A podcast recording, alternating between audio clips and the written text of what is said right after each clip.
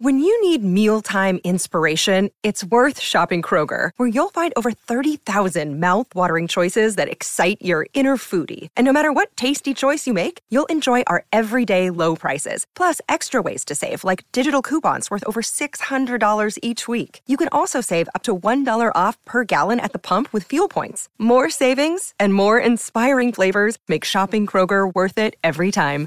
Kroger, fresh for everyone. Fuel restrictions apply.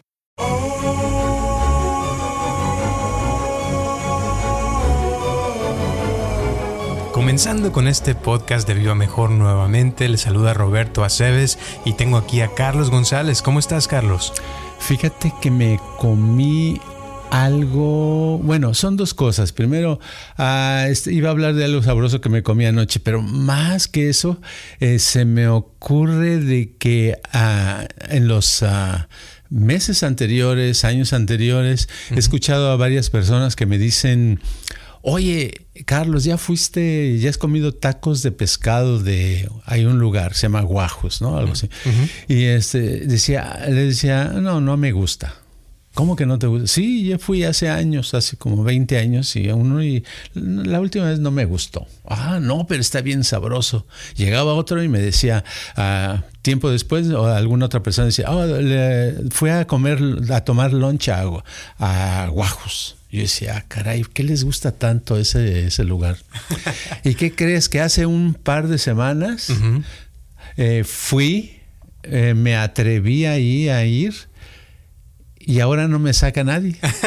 Entonces, fíjate cómo una idea que tiene uno de algo resulta que está equivocada. ¿Verdad? Pueden pasar años, porque pasaron muchos años para que me, yo volviera a llegar a ese lugar y todo porque me, me había causado una mala impresión la, hace muchos años. Y ahora resulta que no, dije, wow, las papas a la francesa son buenísimas, los tacos de tofu buenísimos, frijoles, arroz, he encontrado muchísimas cosas que digo, ay, ay, ay, ya se me dan ganas que sea hora de lunch otra vez para ir ahí. este ha sido un comercial de Iguajus. sí, ojalá nos pagaran, ¿verdad? Por eso. ojalá. Sí. Qué padre. Yo conozco al dueño. Lo ¿Oh, conocí, sí? sí? lo conocí en una. Eh, soy parte de una. Eh, fundación no lucrativa y él Sí. dona comida a los a una a un shelter de homeless de familias que no tienen casa y ese tipo de cosas. Oh. es muy buena persona pero sí la comida me encanta es uno de los mejores lugares que, que yo pienso de- o sea en cuestión de comida saludable no porque Sí. como todo el tofu o sea dónde vas a encontrar tacos de tofu casi no hay. No, y ahí sí. Sí, y es curioso, hablando de eso, en uno de esos días que estábamos ahí en eh, co- comiendo ah, esos tacos, eh, estaba mi eh, mis nietos, estaba dos nietos y uno de un tengo una nieta que tiene dos años y fracción, ¿verdad? Entonces ella eh, tenía su vaso de plástico con poquita agua para tomar y su comida tenía ah, en un plato se le sirvió su mamá le sirvió arroz, frijoles, papas a la francesa que le gustan también. Total que de pronto vio el vaso y se me quedó viendo y le echó una papa al vaso, ¿verdad? Una papa a la francesa. Se me quedó viendo y le digo, órale, qué padre, adelante. Entonces empezó a echarle papas a la francesa, arroz, frijoles, catsup, que le gusta mucho. Le echó montones de catsup al vaso donde había agua, lo revolvió con la cuchara y empezó a comer estaba tan feliz y, y, este, se puso tan contenta, pero en el momento descu- no descubrí hasta segundos después por qué estaba tan contenta. ¿Por qué? Porque acababa de crear un nuevo, un nuevo platillo y no en platillo, sino en vaso. Una cosa y se lo estaba comiendo, ¿eh? Sí. Ah, y claro, los demás que estábamos allí haciendo caras de fuchi, ¿verdad? Pero muy, muy padre. Y es que así es como se crean los platillos de la comida, ¿se ves? Con combinaciones extrañas. Claro. De ahora ya tiene suerte, ¿eh? Porque si hubieran sido otros papás, otros abuelos, yo creo que le hubieran puesto como campeona, ¿no?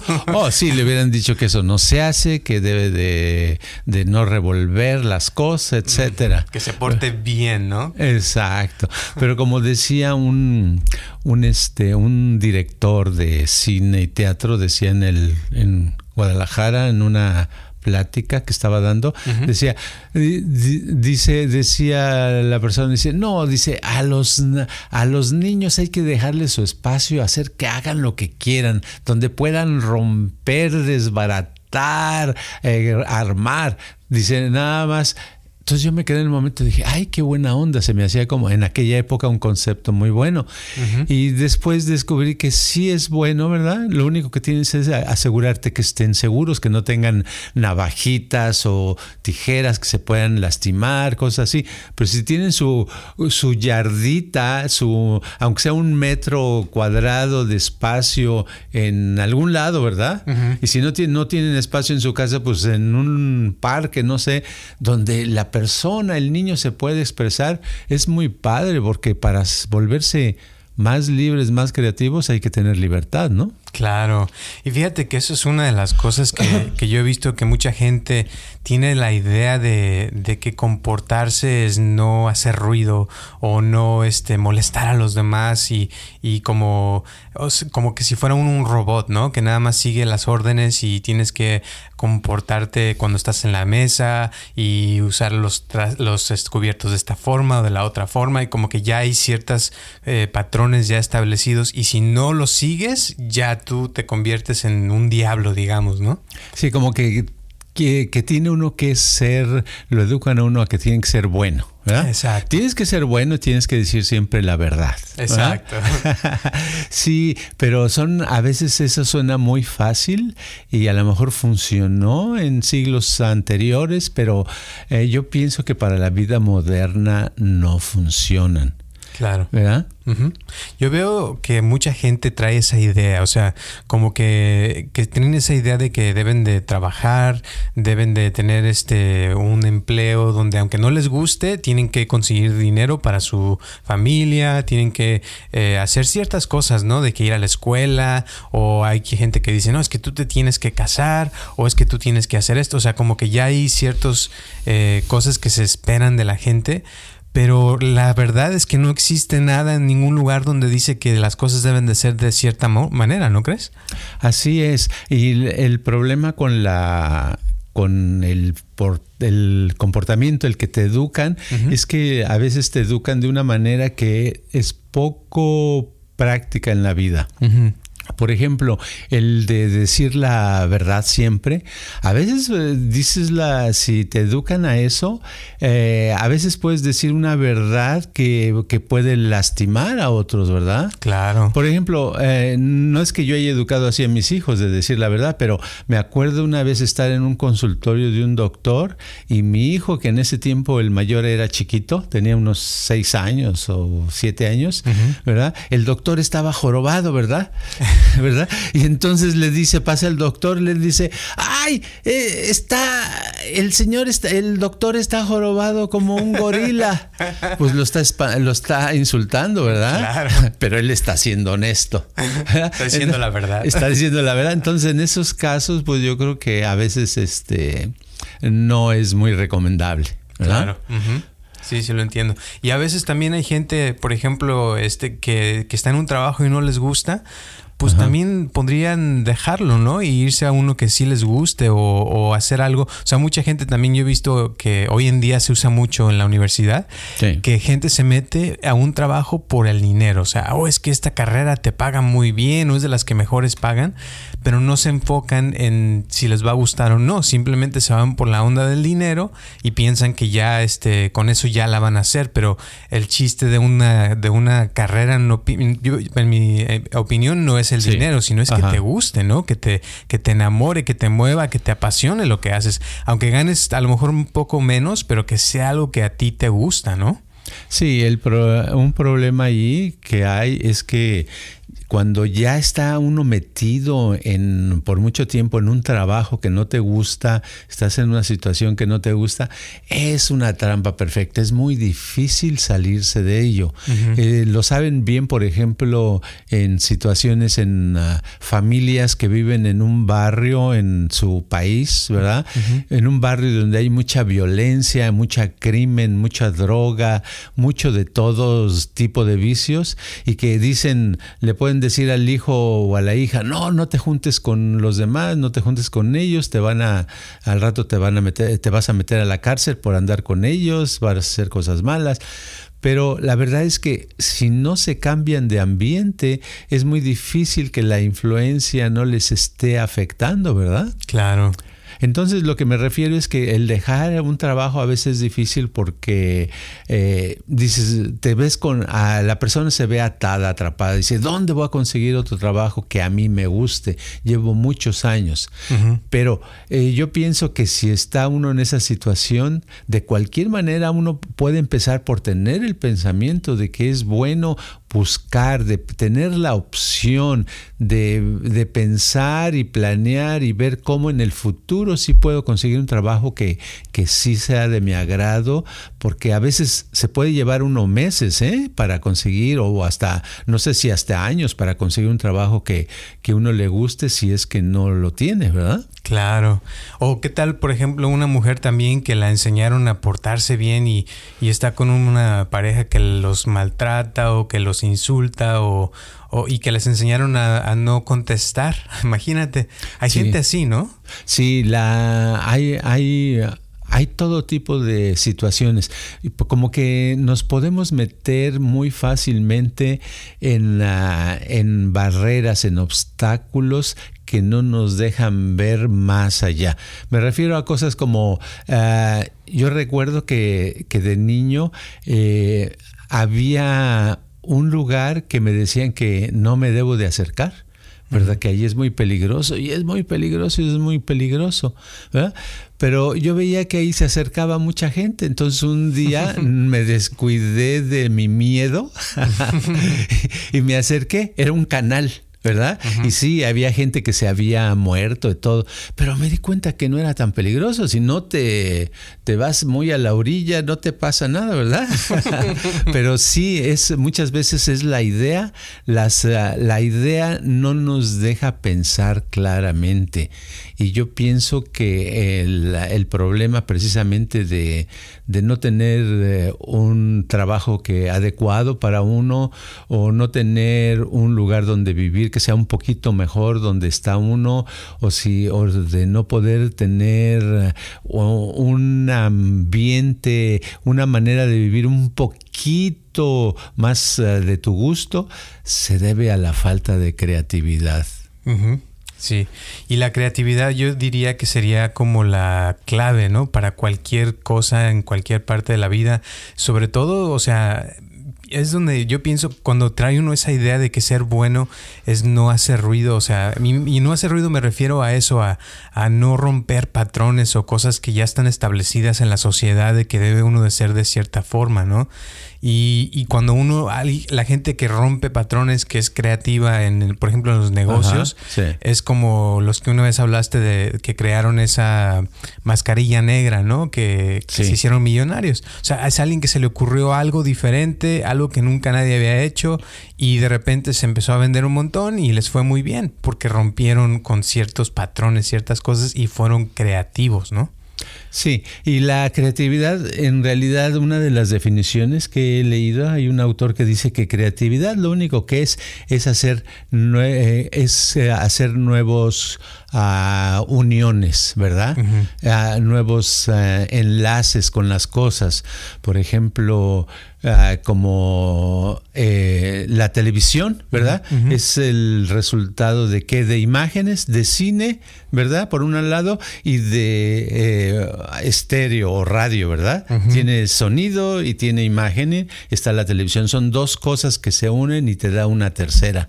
Entonces muchas veces es eso, ¿verdad? Así como mi nieta que puso eh, eh, papas a la francesa con arroz y frijoles. Es una nueva eh, forma de, hacer un platillo en agua, ¿verdad? En base de agua.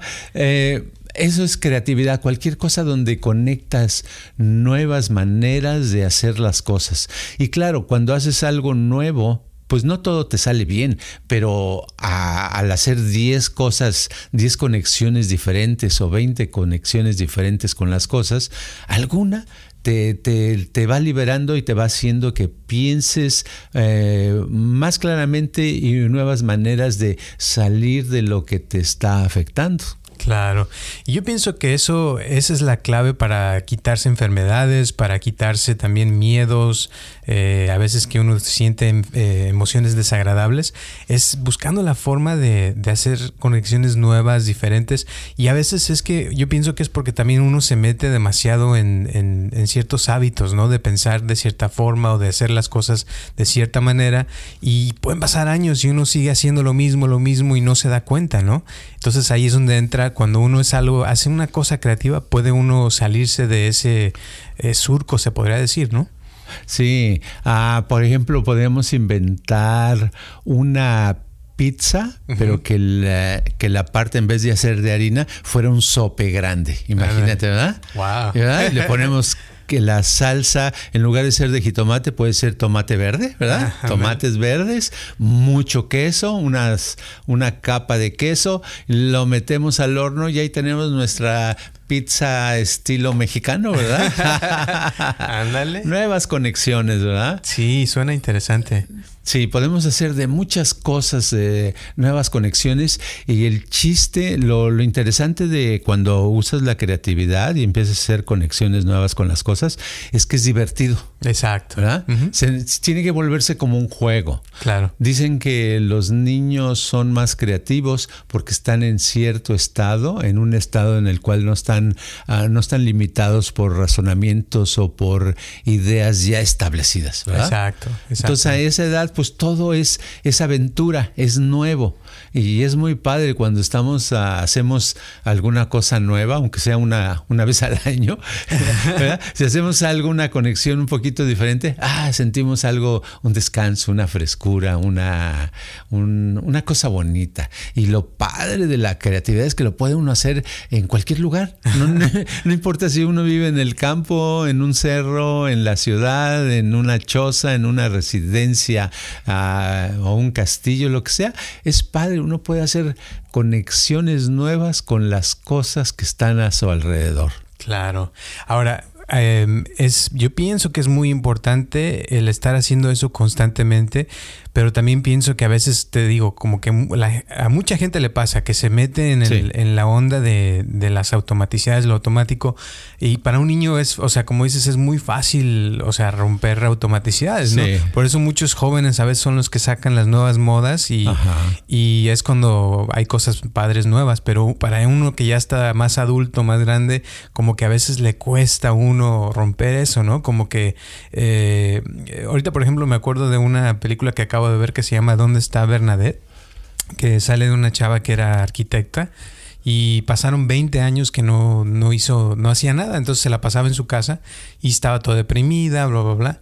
Y, y, en la película se supone que va a encontrarse ella misma, ¿no? Y cuando, cuando ya llegan casi al final, que ya os voy a decir el final, se da cuenta de que ella este, le, hacía falta crear, que cuando era joven y era arquitecta era su, su, vida más feliz porque estaba creando constantemente y cuando dejó de crear por 20 años se empezó como a deprimir porque no estaba creando. Entonces pienso que todos como seres humanos tenemos esa necesidad de crear, ¿no? Constantemente. Sí, la, y lo que la creatividad no tiene que ser con la intención de hacer una cosa maravillosa y perfecta, ¿verdad? Claro. Porque como decía Salvador Dalí, el, el pintor más famoso del siglo XX o de los más famosos, decía, decía que no busques la perfección porque de todos modos nunca la vas a obtener. Y es que sí, la perfección no se obtiene, pero el chiste es que la creatividad debe ser un juego, una forma de vivir, una cosa entretenida, y esa forma de vivir aparentemente es pérdida de tiempo, innecesaria, pero es todo lo contrario te da vida, te da nuevas posibilidades, eh, piensas más claramente, entiendes mejor las cosas y puede mejorar tu vida. Esa es una de las cosas importantes que, por ejemplo, en Viva Mejor tratamos de hacer con las personas que vienen, los estudiantes, de cierta manera, a inyectarles un poquito de esa creatividad con nuestra terapia, podemos decir que esa la terapia que hacemos, si se le puede llamar terapia, sería terapia alternativa, ¿verdad? Que es diferente a ir al psicólogo o ir al psicoanalista o al psiquiatra, sino es otra manera de quitarse eh, esos miedos, esas angustias, ese sentimiento de soledad, esa depresión, esa, ah, ese dolor de cabeza, ese dolor de estómago. Fíjate, hablando de dolores, eh, es interesante que muchas, muchas personas piensan que muchas de las enfermedades solamente se quitan con pastillas, ¿verdad? Y que tienen que ir al doctor para, para estar sanos, lo cual es cierto, ayuda a la medicina mucho, sobre todo cuando tienes, ah, necesitas una cirugía, que te reparen un hueso, que el corazón necesita un tubito para seguir funcionando, pues le ponen su, su tubito, cosas así, pero en sí, si examinamos, cuando vamos al doctor y tenemos algo, nos dan unas pastillas, ¿verdad?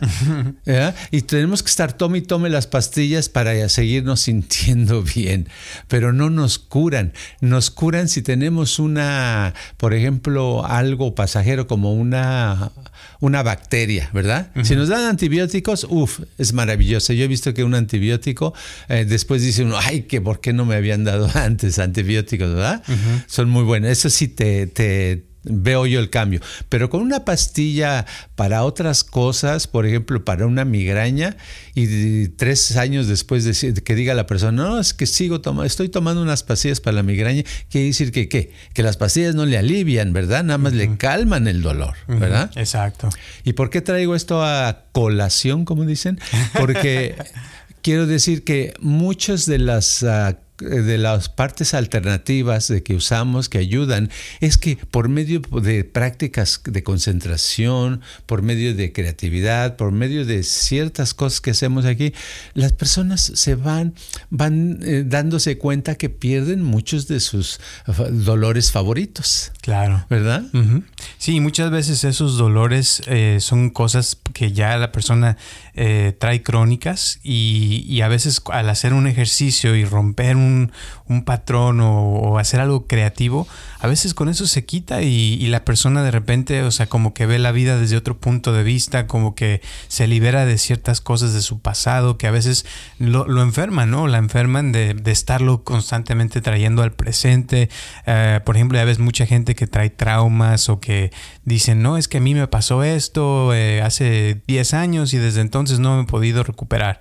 Pero a veces con una sesión eh, la persona de repente, wow, siente como que algo se le liberó, se fue y, vuelve otra vez a estar bien y no necesita pastillas. Exacto, es como una mujer que decía que desde los cinco años la violaban en su casa, imagínate, de que la creció, la violaban los ah, familiares, luego los hermanos y luego el papá.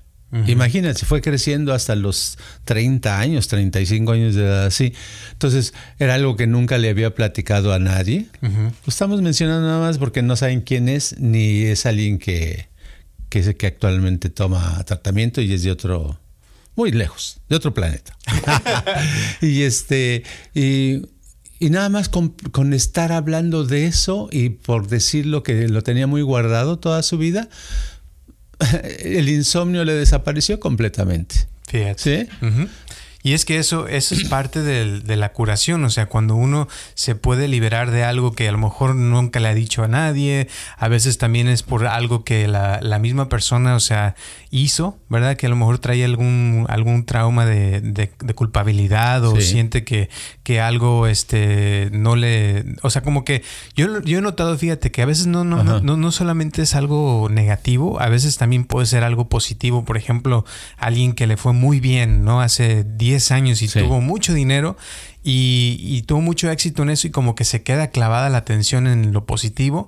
Y pueden pasar 10 años y la persona ya no hizo nada, no volvió a hacer nada, así como los cantantes ya ves que a veces hacen una canción y les va muy bien, pero de ahí como que ya no les vuelve la creatividad, ya no pueden hacer otra canción nueva o algo diferente. Y como que la atención a veces se, se atora en ciertas cosas y yo pienso que eso es lo que hacemos aquí, o sea, desatoramos la atención para que la persona pueda volver al presente y pueda disfrutar de la vida, ¿no? De lo que está en su, en su presente, enfrente de la persona, ¿no? Sí, fíjate que eh, me me acordé ahorita de un señor hace muchos años en México que siempre decía, no, es que yo lo que quiero, Carlos, es que me ayudes a que yo pueda recuperar, así como estaba yo hace, me decía, eran como ocho años atrás, ¿verdad? Decía, hace, hace unos años que yo tuve una época, unos meses que me sentía de maravilla, eh, tenía yo mucha energía, eh, muy, estaba muy motivado y estaba haciendo yo mucho dinero, me iba todo muy bien y ahora estoy más o menos, pero no, yo quiero estar como en esa época. Y duro y duro y duro, una obsesión tremenda como estaba, como querer regresar el pasado al presente, ¿verdad? Y con eh, esa era una cosa, y muchas veces pasa eso, que nos atoramos en el pasado, ya sea haya sido un pasado bueno o haya sido un pasado desagradable. Claro. ¿Y cómo se libera la atención entonces de ese pasado? Pues la, la atención se libera, cada persona es diferente, ¿verdad? No le podemos dar una fórmula especial, pero así hablando en general, podemos decir que tenemos que hacer nuevas conexiones con las cosas en el presente. Debemos de usar eh, un poquito de creatividad. La palabra creatividad, el problema que tiene es que se ha usado tanto, está tan choteada, que, ¿verdad? Que todo el mundo exagera en la creatividad, pero es muy simple, es simplemente hacer cosas diferentes, ¿verdad? No importa que puede ser tan simple como ah, si comes, acostumbras a hacerte huevos estrellados, pues ahora haz tus huevos cocidos, ¿verdad? Pero hacer cosas y combinar, si, se acostumbras a ponerle, eh, tomas café en las mañanas y tomas café con leche, pues ahora tómate el café eh, con leche y ponle adentro una cáscara de limón. ¿Verdad? Claro. Y tú vas a decir, bueno, pero así no va el café. Bueno, ese es el problema, que siempre que buscamos, no, es que las cosas deben de ser de cierta manera, es cuando ya estamos, este, nos cuesta trabajo cambiar. Y esto que te estoy diciendo del limón, este no es nuevo, no lo acabo de inventar. Hay un lugar, una cadena de cafés que te venden una taza de café en cuatro o cinco dólares yo fui una más una vez, he ido o dos, no me acuerdo. Y este, pero te ponen una, hay un tipo de café donde te ponen la taza de café, te dicen que si quieres leche en tu café o no. Eh, porque ellos te lo tienen que poner, ¿verdad? Si quieres azúcar o no, ellos te dicen, te lo van a poner. Y aparte te ponen una hoja de menta y una casca, un pedacito de cáscara de limón. Y eso ya te costó como dos dólares más. Pero así viene, no te pueden dar el descuento. pues eso, eso está padre. Y pienso que, o sea, así como puede uno ser creativo con cosas así simples, también puede uno llegar a ser creativo algún día con cosas más profundas como sus creencias, ¿no? De, por ejemplo, te voy a poner un ejemplo. Yo una vez me puse a meditar de que qué tal si el karma no existe. Que es nada más como una idea que me metieron y yo ya pienso que el karma es una realidad y, qué tal si yo soy el mismo que está creando ese karma y me puse yo ahí como dos horas, ¿no? De imaginarme un montón de cosas y eso como que después me ayudó mucho para ver el karma desde otro punto de vista, ¿no? Porque ya no fue tanto, o sea, como algo que yo ya lo tomaba por, por un hecho, o sea, que puede ser, ¿no? Que sea una, una idea nada más. Y cosas así, o sea, pienso que puede uno tener creatividad también en su forma de pensar, sus creencias, su forma de actuar su forma de vestirse, su forma de con qué personas andas, porque hay gente que le gusta solamente andar con cierto tipo de personas, pero también puede uno cambiarle de vez en cuando, ¿no? Y andar con prostitutas o prostitutos o andar con drogadictos, no sé, como hacer algo diferente en sentido, en todos los sentidos que uno pueda haber, ¿no? Sí, uno tiene que tratar de, de salirse de ese molde si quiere uno ver, porque la vida es muy variada, tiene muchas cosas y las perdemos cuando nada más estamos de cierto estado, ¿verdad? Y nuestro estado emocional no cambia, nuestra forma de ver las cosas no cambia si no ah, eh, nos ponemos a ejercitar el hecho, porque debe ser una cosa eh, eh, mecánica el, tratar de el, hacer lo que, que, todos los días podamos hacer nuevas conexiones, de tratar de hacer las cosas un poquito diferentes. Si lo hacemos ya como una rutina, llega un momento en que se nos va a desarrollar la capacidad para poder tener más a, más a fondo esos cambios de creencias, de ideas que nos hacen fanáticos en vez de tener convicciones, ¿verdad? Porque una cosa es nada más, no, es que así no debe de ser, ¿por qué? Porque así me enseñaron a mí. Y otra cosa es, ¿verdad? Darse cuenta que sí, una cosa puede ser de, de diferentes maneras y es... Ah, es, muy padre la vida cuando uno puede tener esa libertad para ver las ideas y hacer y decidir cosas diferentes. Flexibilidad, ¿no? Flexibilidad, exacto. Perfecto. Bueno, pues yo creo que con eso es suficiente. ¿Algunas últimas palabras antes de terminar el día de hoy? Pues yo les recomiendo que prueben una comida muy buena que se me ocurrió el otro día, ¿verdad? y qué es lo del sope. ¿Verdad? Hacer un sope grandote, ponerle salsa verde, mucho queso de ese de quesadilla, ¿verdad? O queso que se derrita, ¿verdad? Y meterlo al horno hasta que se derrite y se haga doradito y comérselo. Yo creo que van a ver qué sabroso es. Perfecto. Muchísimas gracias. ¿Tu Instagram para todos los que quieran? Carlos G. Mente. Perfecto, pues ya escucharon y acuérdense que estamos todos los martes a las 6 de la tarde aquí en donde escuchen sus podcasts. Eh, les agradecemos también a todas las personas que nos han estado donando dinero, ya hay varias personas que nos apoyan cada semana, cada mes. Eh, también les mandamos un saludo bien grande a todas las personas que nos están escuchando nuevas, que están en varias partes del mundo ya, cada vez hay más personas. Gracias, gracias, gracias y recuerden de ayudarnos a compartir este podcast con toda la gente que conocen para que esta comunidad siga creciendo cada día más. Acuérdense también que tenemos nuestro canal de YouTube en Viva, es Viva Mejor en YouTube. Busquen nada más Viva Mejor, ahí lo van a encontrar. Estamos también en Facebook, en Instagram, en donde quieran que tengan sus redes sociales. Pues muchísimas gracias y nos vemos el próximo martes a la misma hora y en el mismo canal. Hasta luego.